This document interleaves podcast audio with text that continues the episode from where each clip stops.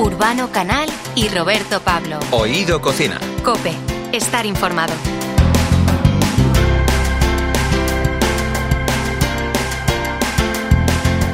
El programa de hoy tiene todos los ingredientes para que te sea apetecible. Urbano Canal, buenas tardes. Buenas tardes, Roberto Pablo. Me atrevería a decir que es un programa para consumirlo solo o en compañía. Vamos a recordar qué se comía en la época de la posguerra en España y te aseguro que te vas a llevar alguna que otra sorpresa. Sí que se cocinaron, se cocinaron muchos gatos. Hay relatos de la época en, en las que se relata cómo los gatos desaparecieron de, de la cotidianidad. Con el calor hay muchos alimentos que pueden ponerse en mal estado antes de lo que nos imaginamos. Y si los consumimos podemos acabar malamente, que diría Rosalía, y fastidiarnos la tarde. Bueno, pues puede ser mm, tan peligroso como tener una intoxicación alimentaria eh, de tipo gastrointestinal, que son las que conocemos habitualmente, esas diarreas, vómitos, fiebre, y que dura unos pocos días o incluso puede tener consecuencias más graves. Bueno, además descubriremos cuál es el plato preferido de Mario Bacarizo. Y conoceremos qué opina del consumo de carne el nutricionista Juan Bola. Urbano Canal y Roberto Pablo. Oído Cocina. Cope, estar informado.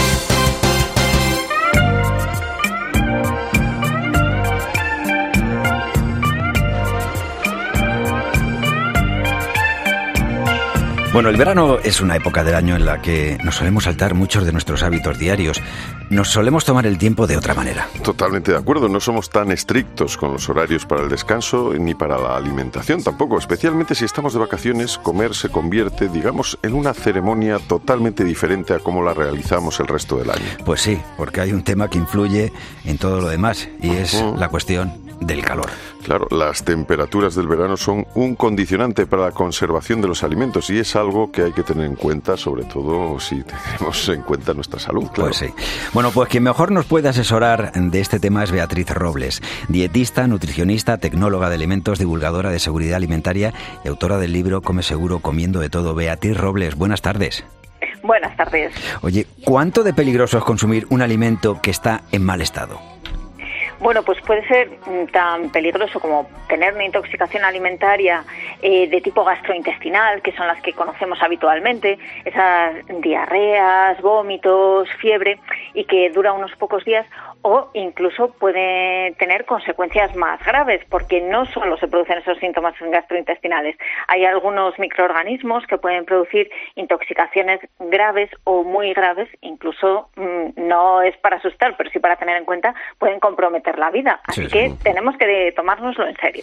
Hay que tomarse muy en serio, desde luego, y en este caso el verano hay que hay ciertos alimentos que son más peligrosos que otros. ¿Con cuáles deberíamos tener especial cuidado, Beatriz? Pues hay alimentos efectivamente que consideramos alimentos de alto riesgo. ¿Cuáles son estos alimentos? Pues todos aquellos que vamos a consumir sin dar un tratamiento térmico, por ejemplo, eh, alimentos de origen animal que se consumen crudos o prácticamente crudos, es el caso de ceviches, marinados que nos apetecen tanto. Ahora, esas anchoas en escabeche, esos son alimentos de origen animal crudos o prácticamente crudos. Eh, y eh, serían también otros mm, que ya están preparados y listos para consumo. Todos esos alimentos que compramos, por ejemplo, en el supermercado y que no cocinamos en casa porque ya están listos, como esas ensaladillas ya preparadas o los loncheados de carne, también se considerarían alimentos de, de alto riesgo. Y, por supuesto, siempre nos viene a la cabeza ese huevo Sí. y las preparaciones hechas con huevo crudo o no cocinado del todo, ¿verdad? Pues sí. Oye, eh, ¿cómo influyen las temperaturas altas en los alimentos? ¿Qué reacción hace que un determinado producto, que normalmente es un manjar, se convierta en un veneno? Lo digo porque, por ejemplo, en tu último libro, ¿no? Pues miraba, y ahora con esto del coronavirus, ¿no? Eh, o sea, ya no. eh, cuando llega el invierno siempre pre- nos preguntamos que la diferencia entre un virus y una bacteria. Es que en esto de la alimentación también hay virus y bacterias, ¿no? Sí, claro que sí. Tenemos eh, tanto afecciones por microorganismos debidas a virus como a, a bacterias. Generalmente las que más nos afectan en, en esta época del año son las, las bacterianas, aunque mm, todos tenemos la experiencia de haber sufrido una gastroenteritis y que nos digan esto ha debido ser un virus, ¿no? Y Sí. es correcto también, porque hay virus también que, que producen estas intoxicaciones alimentarias. En, ahora en, en verano es una época de especial riesgo porque tenemos que tener en cuenta dos cosas. La primera de ellas es que los alimentos no son estériles generalmente, a menos de que, eh, que, compremos alimentos específicamente esterilizados, como es el caso de las conservas o esa leche en brick UHT, que esos sí que son estériles, pero el resto tienen cierto grado de contaminación absolutamente normal mm, por la manipulación, eh, por el medio ambiente, por las superficies, alimentos como las carnes crudas, los pescados crudos, las frutas, las verduras, es lógico que estén, que estén contaminados en su superficie. Esto no es un problema siempre que se manipulen bien, porque con una buena higiene, con un buen lavado de las frutas y verduras, con un buen cocinado de las carnes y los pescados, vamos a ir eliminando esa contaminación de, los, de los microorganismos, esa contaminación normal. Eh, ¿Qué pasa si tenemos los alimentos a una alta temperatura?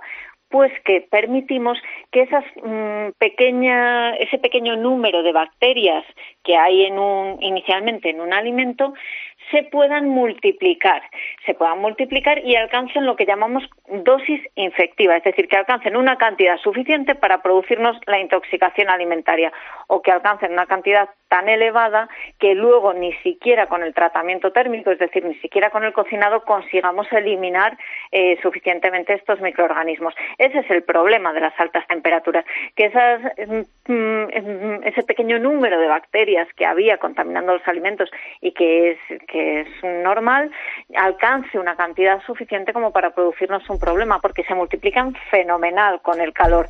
Pueden duplicar su, su número en cuestión de minutos. La cuestión de la cantidad, de, la dosis en este caso, es, importante, es muy importante. Eh, a todos nos gusta eh, conservar los alimentos, eh, nos cuesta tirarlos cuando los tenemos en el frigorífico. A, mí soy uno de ellos y a veces me, me, cuesta broncas de mi mujer que me dice, oye, eso está estropeado, tíralo. Y yo digo, no, no, yo creo que no. ¿Cómo podemos identificar, o ante la duda, evidentemente es mejor tirarlo, pero eh, ¿hay algún síntoma que, que nos indique que un alimento hay que tirarlo, por ejemplo, a la vista, al olfato? Bueno, desde luego eh, la recomendación es ante la duda a la basura, eso seguro. Y es verdad que todos estamos en contra del desprecio alimentario, yo la mm. primera, pero eso se consigue paliar con una buena planificación y con una buena conservación de los alimentos. Es verdad que muchas veces pensamos que eh, todos los alimentos mm, que, estén contaminados con una bacteria patógena van a mostrar algún signo. Entonces pensamos que eh, simplemente mirándolos, pues si están alterados, eh, es cierto que en el momento en que un alimento huela mal, eh, tenga mm, alterada su apariencia o su textura, pues los tenemos que desechar. Eso no hay discusión posible. Pero nos encontramos con un problema, que hay micro organismos patógenos, por ejemplo, salmonela, que lo conocemos tanto, o listeria, la famosa listeria monocitógenes, que pueden estar contaminando el alimento y, sin embargo, no alteran el alimento. El alimento aparentemente está en buenas condiciones, no huele mal, no sabe mal, no tiene una textura distinta y, sin embargo, puede estar contaminado. Por eso, ante el más mínimo, eh, ante la más mínima duda de no sé cuánto tiempo lleva esto en el frigorífico o esto me lo dieron hace un par de días y no sé yo muy bien si, si estaba bien conservado, lo habían tenido a temperatura ambiente. Ese tipo de dudas eh, nos tienen que llevar directamente a descartar ese, ese alimento. Bueno, hay que decir una cosa, que si no que me corrija Beatriz Robles, como decimos, dietista, nutricionista, tecnóloga de alimentos, divulgadora de seguridad alimentaria, que creo que en la cocina, porque todos pensaríamos que es eh, la habitación de, de, una vivienda, que es el baño, ¿no? Donde más bacterias o, y es en la cocina, ¿no? Donde más eh, elementos o bichitos de esto nos podemos encontrar. Eh, bueno, te voy a decir más, Beatriz, ahora me dices si es así o no. Urbano y yo algunas veces hemos echado, nos hemos juntado y hemos echado carreras con nuestras valletas, que tenían tanto tiempo que ya corrían solas. Sí, sí, sí. Yo creo que alguna valleta ya eh, tendría que merecer el, tener las escrituras de propiedad de la casa, porque llevan casi más tiempo con nosotros que, nosotros la, La nuestra la sacamos a pasear. Eso es, eso es, ya nos cogemos cariño. Efectivamente, tenéis toda la razón y, es verdad que eh, la cocina es el lugar más contaminado de la casa y bueno, tiene, tiene toda la lógica porque es un lugar que es húmedo, hay restos de alimentos y normalmente tiene una temperatura que aunque pensemos que no es elevada para una bacteria, sí lo es. 20-25 grados es una temperatura a la que las bacterias crecen muy bien. Eh, ¿Qué pasa además? Que tenemos algunos lugares o algunos elementos de la cocina donde esa contaminación todavía es mayor, como las bayetas y los estropajos, porque encima tienen humedad y tienen restos de alimentos, con lo cual tenemos los nutrientes, la humedad necesaria, la temperatura perfecta para que las bacterias proliferen. Por eso la, recomendación es que mm, nos olvidemos de ese cariño que le hemos cogido a la, a la bayeta y que las cambiemos mm, frecuentemente. Lo ideal pues sería mm, cambiarlas cada semana. Entiendo que esto para mucha gente es difícil, no nos acordamos eh, y, bueno, pues eh, podemos mm, optar por desinfectarlas, desinfectarlas eh, o bien hirviéndolas o bien sumergiéndolas en agua en agua con lejía. Con lejía. lo que desde luego no tiene salvación son esas valletas en las que hay una especie de babilla que están babosas. ¿A quién no le ha pasado que tiene una valleta babosa? Bueno, pues esa, esa superficie así como resbaladiza, pegajosa, eso eh, es lo que conocemos como un biofilm. Un biofilm no es más que una cantidad enorme de bacterias de todo tipo, incluidas patógenas, que se han protegido a sí mismas, se han hecho una cubierta, que es esa, esa capa superficial babosa que, que nosotros notamos con las manos, precisamente para protegerse de la desinfección. O sea, son tan inteligentes las comunidades de bacterias que son capaces de protegerse eh, de, de, los desinfectantes, del lavado. Entonces ahí es que no hay nada que hacer. Cogerlas así con, por una esquinita y tirarlas a la basura sin tocarlas mucho y sin que nos toquen Cuanto menos posible. Sí. No adopte mucho un pasarlas por, por, las superficies para seguir limpiando la cocina con ellas, que lo único que vamos a hacer es desperdigar todos Hombre, le pueden dar sabor a un caldo. Sí, ya te digo. Eh, Beatriz Robles, mira, la, última pregunta. Eh, estamos en verano y quizá eso, la salmonelosis es la, intoxicación más peligrosa ¿no? en estos momentos, pues eso, los productos del huevo. ¿Qué, ¿Cómo deberíamos actuar si tenemos el mínimo síntoma o ¿Cómo se presentan los primeros síntomas de, una eh, intoxicación por salmonelosis, por salmonela? ¿Y, qué, hay que hacer? Bueno, pueden ser muy diversos, depende de, la susceptibilidad de cada persona, de, mm, condiciones individuales, pero generalmente eh, son muy reconocibles porque aparece eh, dolor de estómago, diarrea, vómitos, náuseas, fiebre, dolor de cabeza. Mm. ante estos síntomas sí que eh, deberíamos, mm, eh, en principio, mantenernos hidratados si no son muy graves, si no son eh, síntomas que, nos puedan llevar a, una deshidratación se pueden tratar en casa, pero sí que deberíamos eh, intentar ir, ir al médico, acudir al médico para que nos ponga un tratamiento, aunque sea simplemente a base de, de suero, de analgésicos, para poder llevarlo un poquito mejor. Y eso sí, siempre que estos síntomas, este tipo de síntomas, aparezcan en grupos de riesgo, en población de riesgo, que serían niños pequeños, mujeres embarazadas o personas mayores, personas inmunodeprimidas, ahí sí que lo más recomendable es acudir al médico porque puede haber una deshidratación y puede haber otros, otras complicaciones que, que sean más graves mm, por la propia condición de, de, estas personas. Entonces ahí, ninguna duda, vamos al médico eh, y allí ya se decidirá el, tratamiento que nos deben poner, incluso en algunos casos la, hospitalización para mantener la hidratación y, los síntomas bajo control. Qué bien lo cuentas, Beatriz Robles, de verdad. Eh, otro día le dedicaremos, si te parece, un espacio a lo del frigorífico, pero eso ya para otro día que hoy vamos muy pillados de tiempo y es muy importante. Dietista, nutricionista, tecnóloga de alimentos, divulgadora de seguridad alimentaria. Y, si alguien quiere aprender mucho de todo esto, que se pille el, último, fue hace un año más o menos, ¿no? El Come Seguro comiendo de todo. Eh, pues fue pospandemia, justo pospandemia, o sea que ya hace un par de años, casi tres. ¿Cómo pasa el tiempo, eh?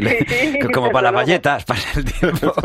Pero para la seguridad alimentaria no pasa el tiempo, o sea que ahí siempre es, buen momento para empezar a aprender. Muchas gracias, Beatriz Robles. Un abrazo. Gracias a vosotros. Un abrazo. Oído Cocina. Una persona que está dando un servicio dentro de un equipo que no canta los oídos. Alberto Chicote, chef, pionero en la cocina fusión y una pesadilla en la cocina. Un tipo que no canta los oídos es porque no está lo que tiene que estar. Entonces, siempre exijo sí o sí que todo el personal, el, el personal que está dentro de una cocina, cuando se canta una comanda, cante el oído. Que para saber si sabe lo que tiene y para saber si sabe lo que no tiene. Vamos a ver, viene un programa que se llama Oído Cocina y no hay ni un poquito de algo. ¡Oído! Urbano Canal y Roberto Pablo. Oído Cocina. Cope, estar informado. Si me quieres escribir, ya sabes mi paradero. Si me quieres escribir, ya sabes mi paradero.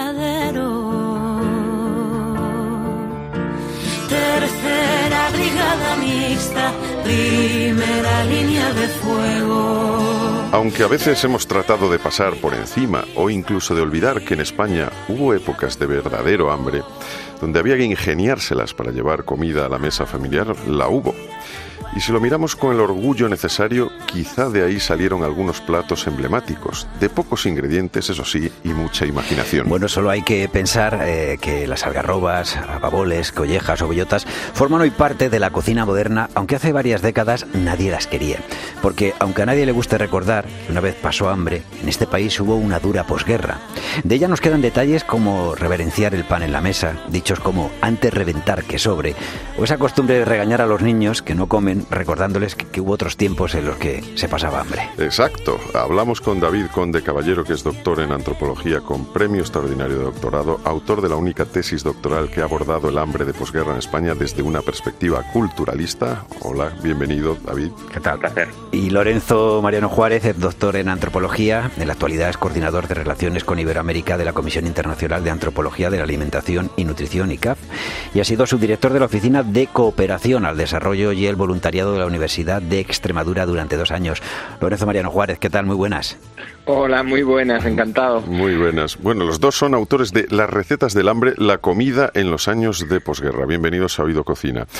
Fue un tiempo, la posguerra, en la que la imaginación se impuso para poder dar de comer a familias muchas veces que eran también numerosas. Desde luego fue uno de los de los instrumentos que eh, un montón de españoles y españolas eh, tuvieron que enfrentarse a un, a un periodo en el que no había apenas alimentos con los que comer. Veníamos de una guerra civil en la que se habían perdido vidas, pero también campos, eh, mecanismos de producción y los recursos alimentarios estaban estaban bajo mínimos. Así que el principal arma de combate pues sería la imaginación, sí, sin duda.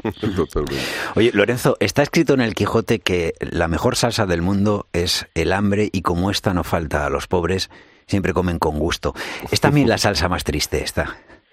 Sí, es, es, es cierto que, que asociamos, sobre todo en nuestra generación, el hecho de, de comer con el ocio, con la fiesta, con el de partir, disfrutar con amigos, con conocidos, pero, pero no cabe duda de que cuando falta la comida, cuando falta estos espacios de, de placer, lo que queda es esa, ese condimento que es la salsa probablemente más triste del mundo, que es el hambre. Eh, por todos conocida de alguna manera, es Sí. el primero de las cosas que se aprende, pero, pero es verdad que, que en esos niveles en el que habla el libro, en nuestra generación le quedan lejanos, le quedan distantes. Eh, David, ¿cómo se comía en tiempos sin comida? ¿Cuánta carne o pescado tenían disponible las familias en, pues eso, en esa época de la que hablamos, en lo más duro de la posguerra? Bueno, pues depende, ¿no? Eh, yo creo que eh, depende de, de la familia y depende de la situación que tuviera. En nuestro libro también analizamos gente que en la posguerra comía perfectamente. Hay que recordar Mm, que claro. el extraperlo y el mercado negro fue un mecanismo que puso a disposición de todos eh, prácticamente cualquier alimento, solamente que lo hacía a unos precios que la mayoría de la gente no podía pagar. Entonces, si pertenecías a estas capas sociales, pues podías comer, como nosotros decimos en nuestro libro, soufflé de salmón, ¿no? O de pescado. Sí. Ahora bien, si eh, formabas parte de la mayor parte de los españoles, comer se comía más bien como se podía, ¿no? Eh, y recurriendo un poco a lo que tenías disponible en función de cada contexto. Por eso hay tanta gente que tuvo que acabar comiendo eh, hierbas del campo, ¿no? Que era prácticamente lo único que, que había disponible, ¿no? Básicamente la dieta se podía resumir en algo tremendamente monótono y repetitivo. Eh, todos los días un poquito de café por la mañana, pero nunca café de verdad, sino café que pareciera café. A mediodía básicamente platos de cuchara si es que se podía acceder a algo de garbanzo. Y por la noche eh, a lo mejor algo de castañas en la zona más norteña o alguna gacha en la zona más del sur. Pero desde luego carnes y pescado, como has comentado anteriormente, era una cosa bastante dificultosa de conseguir para la mayoría de la población. eh, Lorenzo comentaba hace un ratito urbano, ¿no? Lo de que, bueno, que ha pasado tiempo, pero verdaderamente, o sea, si nos damos cuenta, o sea, no ha pasado tanto tiempo. Yo creo que a todos, o a alguna gran mayoría de nuestros padres, los que tenemos una cierta edad ya también, claro, pues nos han hablado, ¿no? De, de, ese hambre de, de, la posguerra.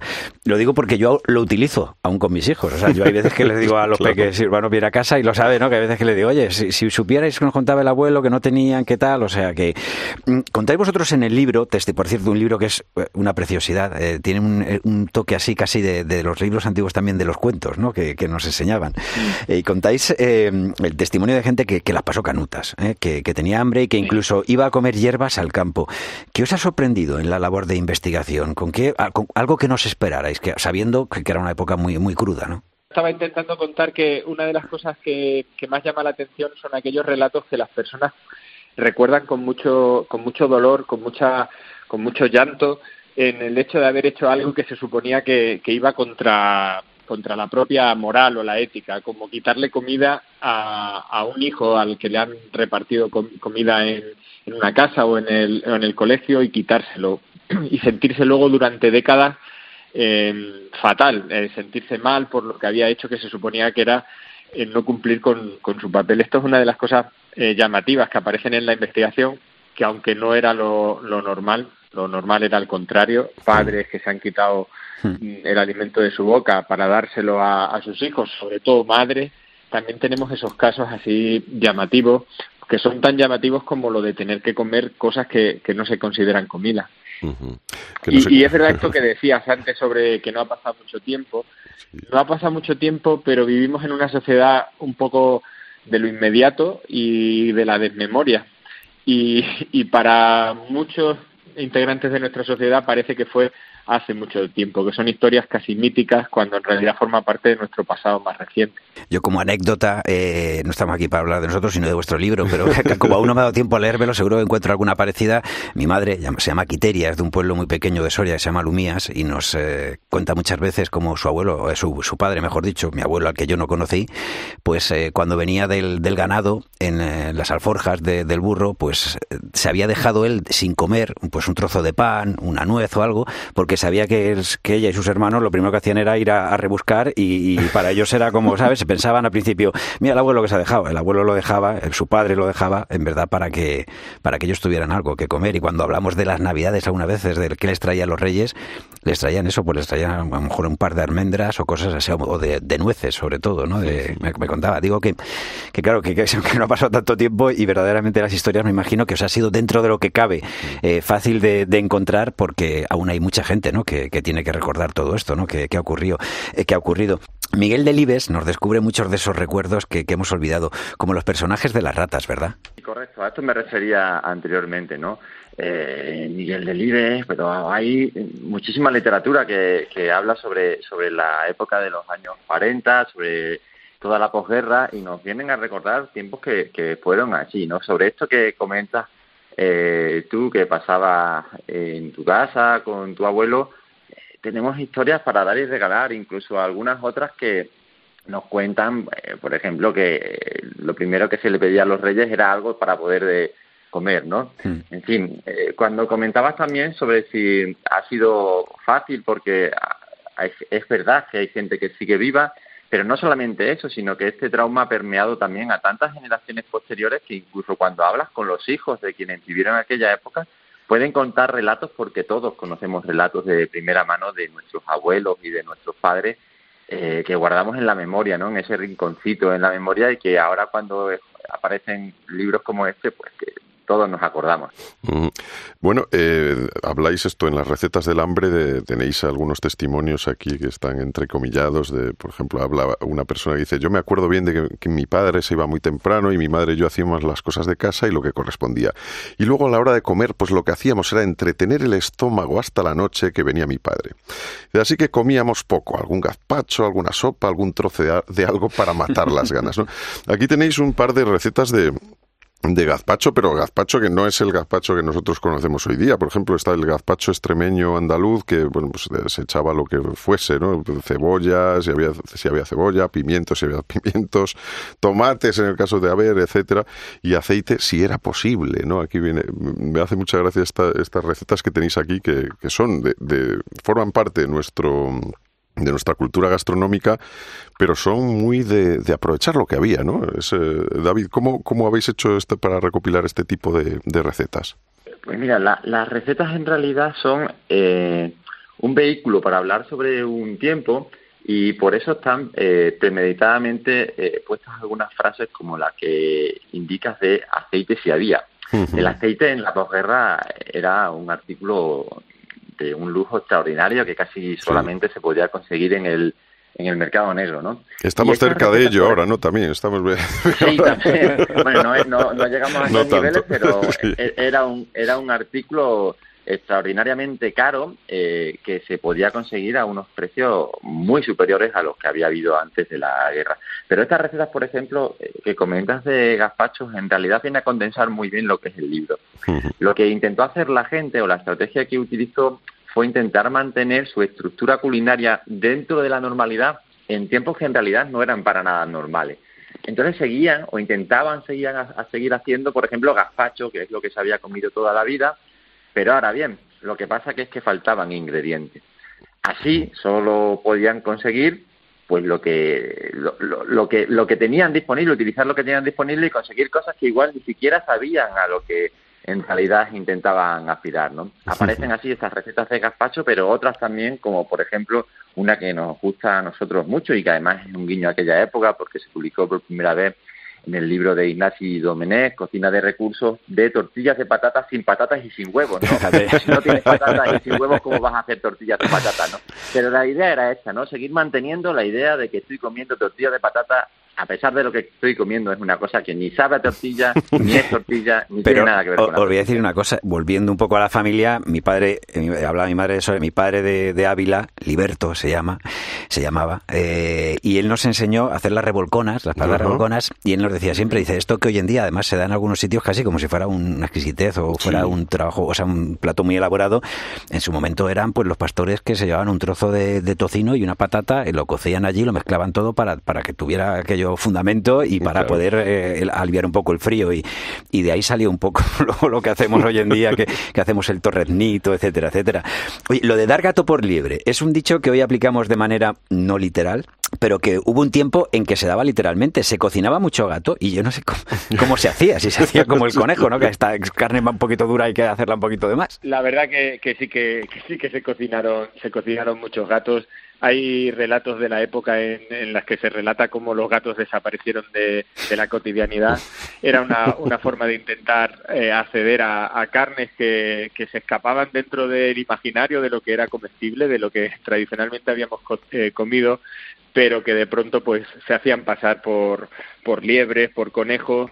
Eh, se, se les daba un, tratamiento de más tiempo, pues era más duro, pero incluso se han, articulado bromas al respecto. Y en los años no tan duros de los 40, pero todavía en los 50 y los 60, la gente conversaba, bromeaba, incluso pues hay relatos de cómo gente ha ido a celebrar un bautizo y, o una comunión un par de décadas después y bromeando que le habían le habían dado gato. O sea que sí, no fue, un recurso, un recurso como eso.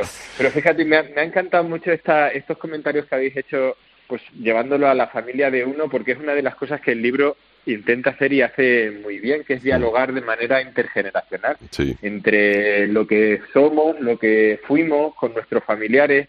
Esta idea de dejar algo de comida me ha parecido tan bonita para que luego rebuscaran que es mm. un patrimonio de lo emocional y lo culinario, de cómo hemos estado intentando hacer lazos familiares, de mantener ese cariño, dejando algo, sabiendo que hay poco, pero me guardo un poco para ti porque eres mío, eres mi familia. Me parece tan bonito esa manera de recordar que, que me ha encantado. Sí, desde luego. Mira, yo también tengo alguna anécdota de, de mi padre, que mi padre tiene, vive actualmente, tiene 91 años, se llama Urbano y es de un pueblo de León, y él me comentaba muchas veces que, que en, el, en su pueblo se recogían con mantas, pues algunas unas cosas que se llamaban cadillos que tenían muy poca harina de la que sacar para hacer pan y que eh, probablemente en el proceso se destrozaban varias mantas y se sacaba muy poquita comida cuando en el río probablemente había ranas, había peces y no, y no se pescaban por a lo mejor por desconocimiento. Esto también puede ocurrir, ¿no? Que ha habido un no, no se sabía de dónde sacar a veces. A veces eh, no se sabía y a veces es que la propia historia cultural nos dice que hay ciertas cosas sobre las que no se puede no se puede comer, salvo que haya mucha necesidad. Nosotros cuando cuando formamos parte de un grupo cultural, de una cultura, aprendemos todo. Por, los antropólogos insisten en la idea de que, de que casi todo lo que somos es aprendido, la manera de, vestirnos, de caminar, pero desde luego la manera de comer. Y en, en los procesos de comer hay siempre una selección hasta aquí comemos como personas, allí solo comen los que no son personas, los que son animales. Pues eh, Las recetas del hambre es el libro David eh, Conde Caballero, doctor en antropología, en premio extraordinario de doctorado, autor de la única tesis doctoral que ha abordado el hambre de posguerra en España desde una perspectiva cultural, culturalista. Y Lorenzo Mariano Juárez, doctor en antropología, en la actualidad coordinador de relaciones eh, con Iberoamérica de la Comisión Internacional de Antropología de la Alimentación y Nutrición y también subdirector de la Oficina de Cooperación al Desarrollo Desarrollo y Voluntariado de la Universidad de Extremadura. Muchísimas gracias, ha sido un placer y desde luego un placer tener este libro que, recomendamos a todos nuestros oyentes con verdadera mm, devoción. Voy a hacer un reto, me voy a tirar una semana solo comiendo de las recetas que vienen en este libro, a ver si es verdad que se me queda un cuerpo de verano. a ver qué tal. muchísimas gracias. Muchas gracias. Un placer, un abrazo, fuerte. Gracias. Un abrazo. Oído Cocina. En Mugaritz el oído cocina es bonito, ¿no? Andoni Luis Aduriz, chef de Mugaritz, dos estrellas Michelin. Porque normalmente hay un silencio, hay bastante pausa, bastante serenidad en ese ecosistema. No sé, es un, están pasando cosas preciosas. Pues Oído Cocina. Mil para vosotros. Urbano Canal y Roberto Pablo. Oído Cocina. Cope, estar informado. Yo paseaba sola por las calles, sacando fotos a los monumentos. La típica extranjera con un aire extraño que recorre entera toda la ciudad. De pronto ya a la vuelta de una esquina me llama suavemente un muchachito con cara de inocente y aire formalito. Se ofrece como guía para la ciudad. Pedro, Pedro, Pedro, Pedro, Pedro, el mejor de todas. Urbano, algo que suele ocurrir en verano es que hay fiestas en los pueblos y eh, en estas fiestas hay, hay música. Seguro que tú en alguno de estos grupos, tú tienes un montón de grupos, has participado en alguna fiesta. De WhatsApp sobre todo, sí. ¿Y, participáis en la fiesta de los pueblos? En la fiesta de los pueblos, sí, bueno, no, no, no, yo realmente no, el género verbena lo he tocado poco. Pero porque no te llaman o porque tú no vas. Porque no voy. Hombre, porque tú haces una música, podríamos decir que está mm, es diferente. A lo mejor no es para que estén ahí bailando los niños y los, abuelos y, los que de, nuestra edad. Exactamente, ese es el problema. Bueno, te digo esto porque hoy vamos a conocer cuál es el plato preferido de Mario Vaquerizo. Acaban de publicar nuevo álbum con Nancy Rubias. Lo han titulado Orquesta Nancy y es en honor a todas esas orquestas eh, con un repertorio tan variado que van recorriéndose los pueblos. Ajá, totalmente. Bueno, yo desde aquí efectivamente también hay que mostrar todo el respeto del mundo ¿eh? por esta gente, que yo conozco a mucha gente que, se ha pateado todas las fiestas de los pueblos y que al final pues se trata de, convertir la fiesta del pueblo en algo inolvidable y eso es, eh, para eso están ellos. Hay que pedir, hay que pedir mm. eh, en por firmas o por mm. lo que sea y que se lleve además al Congreso que, que, haya una versión de Paquito el chocolatero en la que no tengas que agacharte. Ya para los que tenemos una edad nos quedamos algunas veces no, ya. No romper la bisagra, tienes toda razón, sí, es, así, pero bueno. luego te dice, no, dice que estás ahí, no, ay, me duele aquí. De los tres platos que te voy a sugerir a continuación, tienes que acertar cuál es el preferido de Mario Vaquerizo. Vamos a ver. Te doy tres opciones, como siempre. Las patatas bravas con alioli.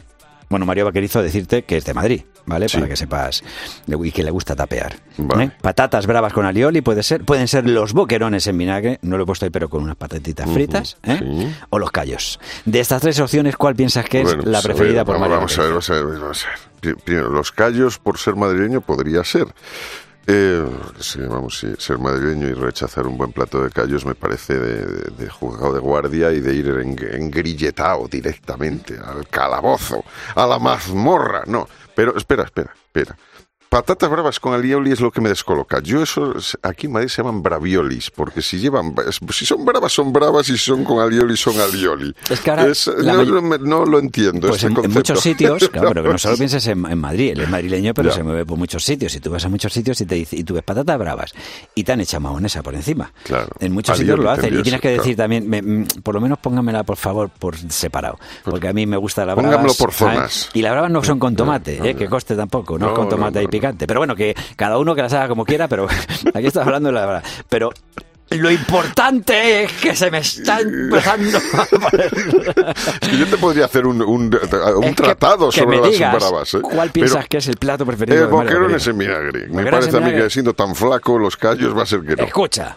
Yo soy de Madrid, nací en la clínica Nuestra Señora de Loreto, Sí. donde nació nuestro actual rey. Eh, y después me crié en Vicálvaro y a los 25 años me mudé a mi paraíso, que es la Gran Vía. Vale, eh, dime qué es lo que más te gusta comer que esté relacionado con la ciudad donde has nacido y donde te has criado y has crecido.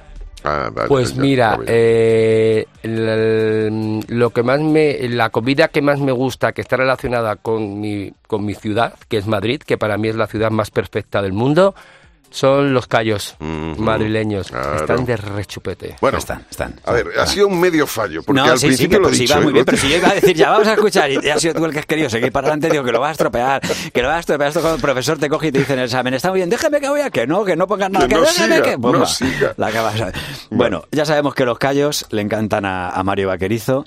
Vamos ahora eh, a ver si controlas qué es lo que no soporta Mario Vaquerizo. El vinagre, la nata, la tortilla de un día para otro. ¿Qué opinas? Vamos a ver, uh, está complicado, no sé. El vinagre, el vinagre, la nata, la nata podría ser. Pero yo me, me decanto por algo tan específico como la tortilla de un día para otro. O sea, que, que si la tortilla es reciente, es, es- es- es celestial, pero de un día para otro pues pierde bastante. Aunque, aunque yo he comido muchas, ¿eh? Pues vamos a ver qué no soporta Mario Vaquerizo.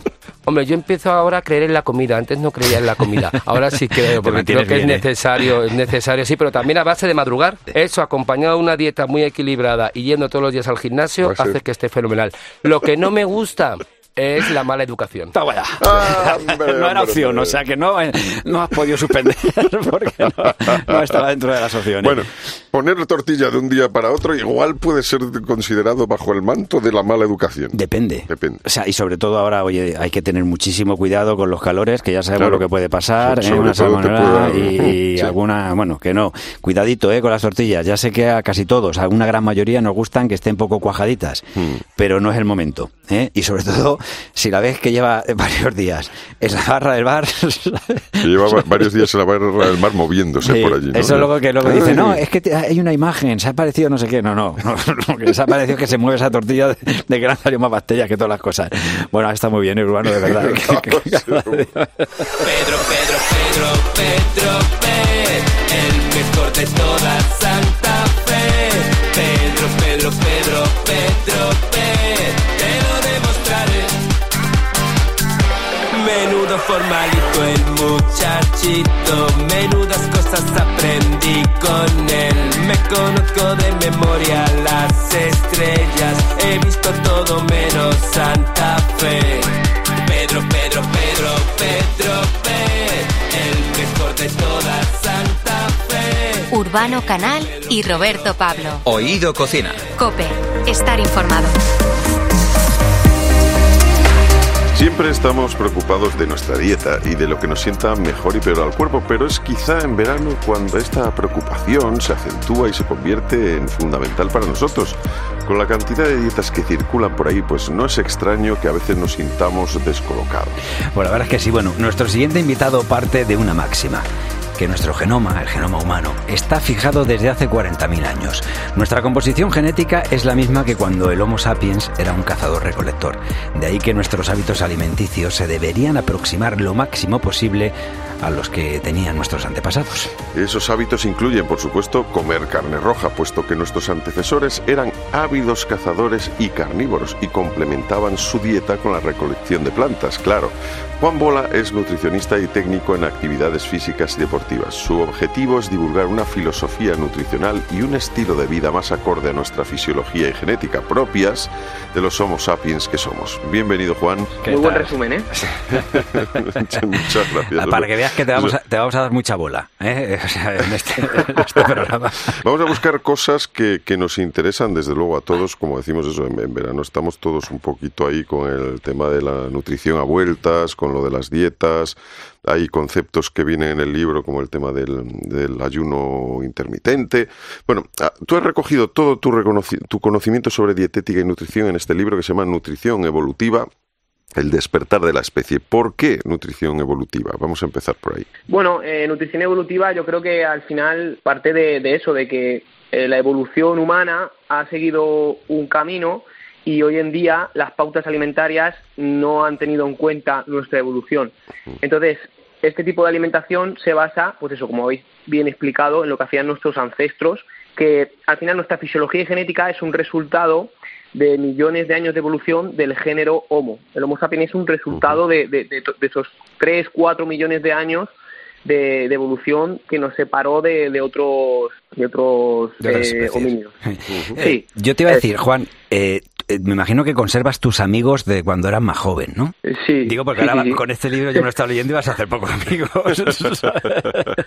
bueno, yo creo que, que realmente eh, estoy siendo la voz de muchísimas personas que Sí. creen que, que la carne no es tan mala como dicen y que estamos llevando una alimentación que está muy fuera de lo que debería ser como, como especie, ¿no? Digo, Juan, que, que tú puntualizas, o sea, estamos de acuerdo contigo.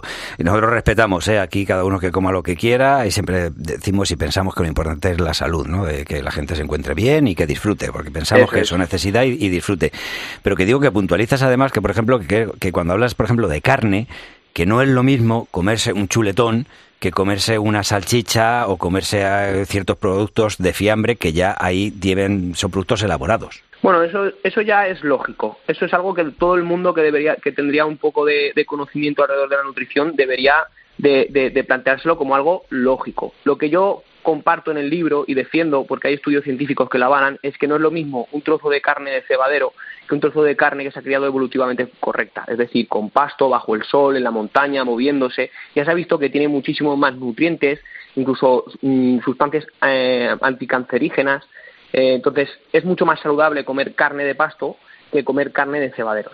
Y eso es lo que yo defiendo. Hay una cuestión interesante en el libro que hablas de que cuando los cazadores pasaban tiempo sin ingerir alimentos, eh, o sea, pasaban épocas en que había glaciaciones, escaseaba la caza.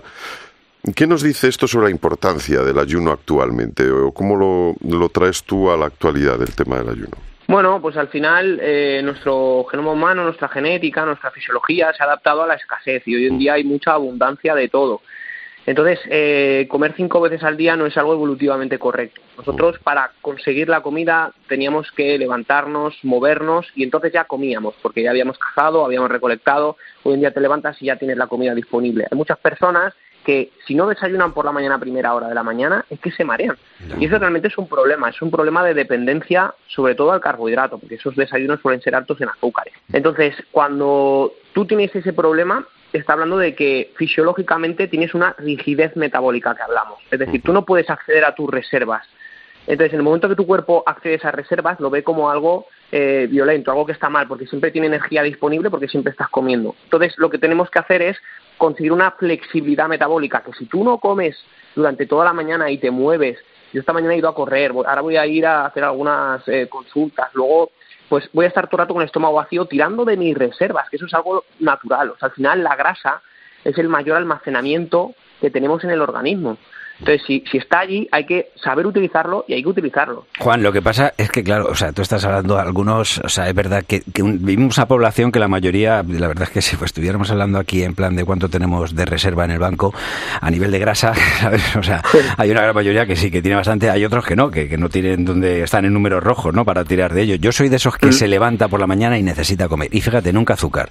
Yo no tomo nada de azúcar, yo soy más de, de bocata. Pero, pero para mí Claro, es, pero es es- esencial. que, es que el bocata, el pan, Hmm. en el organismo se convierte en glucosa también. O sea, cuando yo hablo de azúcares, el azúcar es el azúcar de mesa, pero cuando hablo de azúcares son todos los carbohidratos. Entonces, e- ese es el problema, que el pan está muy refinado hoy en día y que tiene un altísimo índice glucémico. De hecho, es igual, el pan blanco es igual o mayor que a la glucosa, que el azúcar. Que, que, yo lo que iba de todas maneras, que de lo que he estado viendo, hemos estado, o sea, Urbano y yo nos íbamos un poco sorprendiendo según íbamos apreciando diferentes detalles que, que vienen en este libro, Nutrición Evolutiva. Por ejemplo, decía, hablas como comer hígado, que eso de pequeño yo recuerdo que yo creo que en todas las casas hemos comido hígado, ahora ya casi nadie, que, que yo sepa así por lo menos a mi alrededor, y yo a mis hijos no les doy. Y pues también, dales, dales. Les, les tengo que dar, sí, ya he visto. Pero, eh, ¿reniegas de las legumbres, puede ser? Bueno, vamos por partes. Venga. Yo realmente considero que lo que está pasando es una globalización alimentaria que nos está viniendo muy mal porque está desplazando ciertos alimentos que en nuestra cultura siempre han estado allí y que ahora son alimentos olvidados, como por ejemplo las vísceras. Las vísceras siempre han estado muy presentes en nuestra alimentación y son los alimentos de mayor densidad nutricional del mundo. O sea, un hígado, para que os hagáis una idea, tiene un 2.470% de vitamina B12 en 100 gramos. Es que es una verdadera pasada. Si todos desde pequeño comiéramos hígado, no habría esta verdadera epidemia que tenemos de deficiencia de vitamina B12. ¿Vale?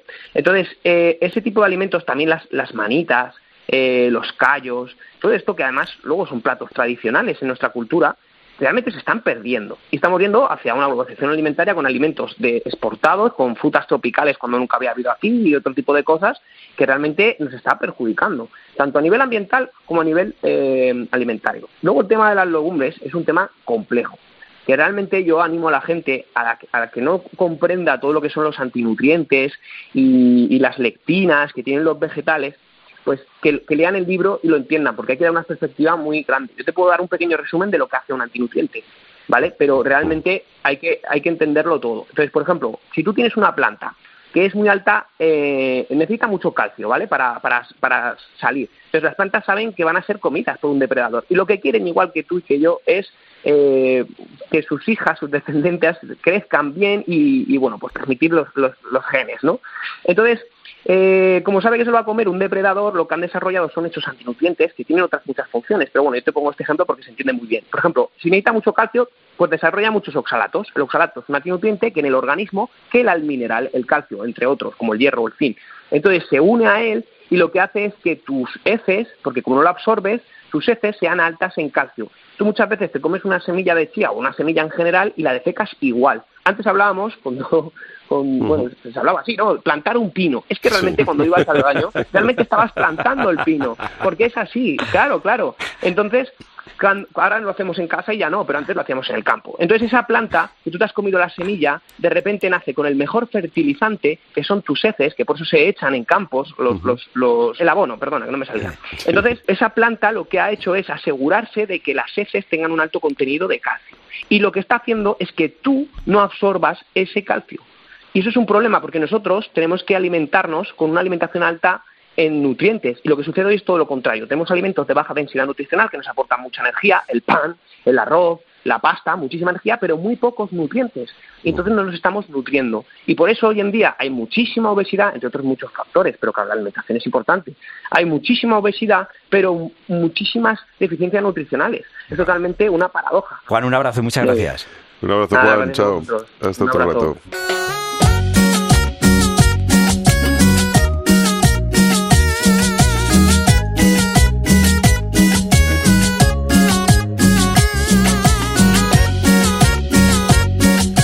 Hasta aquí un nuevo programa de Oído Cocina, pero no nos quitamos el mandil porque ya estamos preparando el menú del próximo capítulo. Es un honor saber que contamos con oyentes que tienen tan buen gusto. Te recordamos que si quieres escuchar Oído Cocina lo puedes hacer en la sección de podcast de la web de Cope. Tenemos un montón de contenidos que seguro te pueden interesar. Y también nos puedes seguir en las redes sociales si tienes ganas de nosotros. Somos Oído Cocina Cope y estamos en Instagram, en Facebook y en Twitter. ¿Y por qué no hay más? Bueno, sí hay más, pero no estamos. Sí, pero no estamos, pero estaremos. estaremos. Estaremos, estamos llamando a la puerta. Vamos, tic, toc. yo soy Roberto Pablo. Y yo, Urbano Canal. Y, y juntos, juntos, somos Oído, Oído Cocina. Cocina. Cope, estar informado. No abrirte champaña, pero sí cervecita en la playa. Aunque es poco lo que yo te ofrezco con orgullo. Todo lo que tengo es tuyo.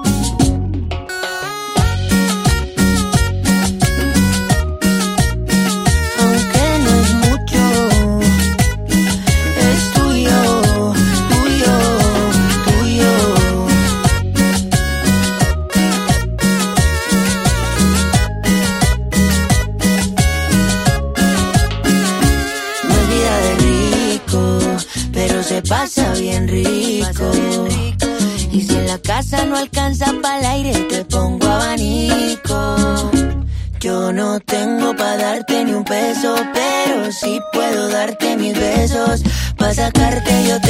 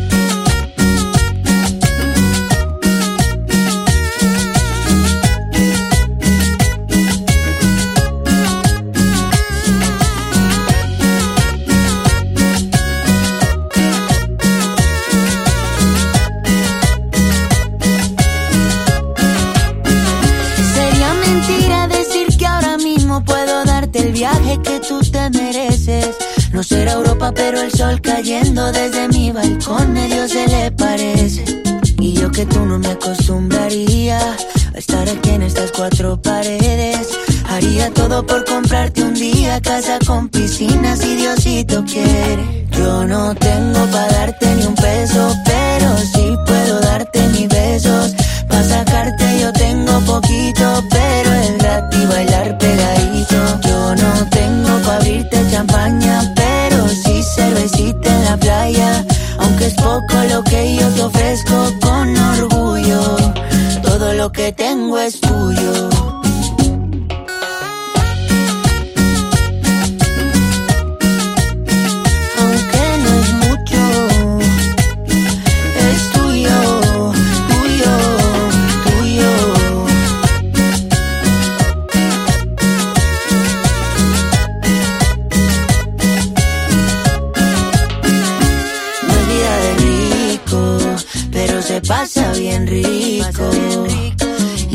Casa no alcanza para el aire, te pongo abanico. Yo no tengo pa' darte ni un peso, pero sí puedo darte mis besos. Pa' sacarte yo tengo poquito, pero es gratis bailar pegadito. Yo no tengo pa' abrirte champaña, pero sí cervecita en la playa. Aunque es poco lo que yo te ofrezco con orgullo, todo lo que tengo es tuyo.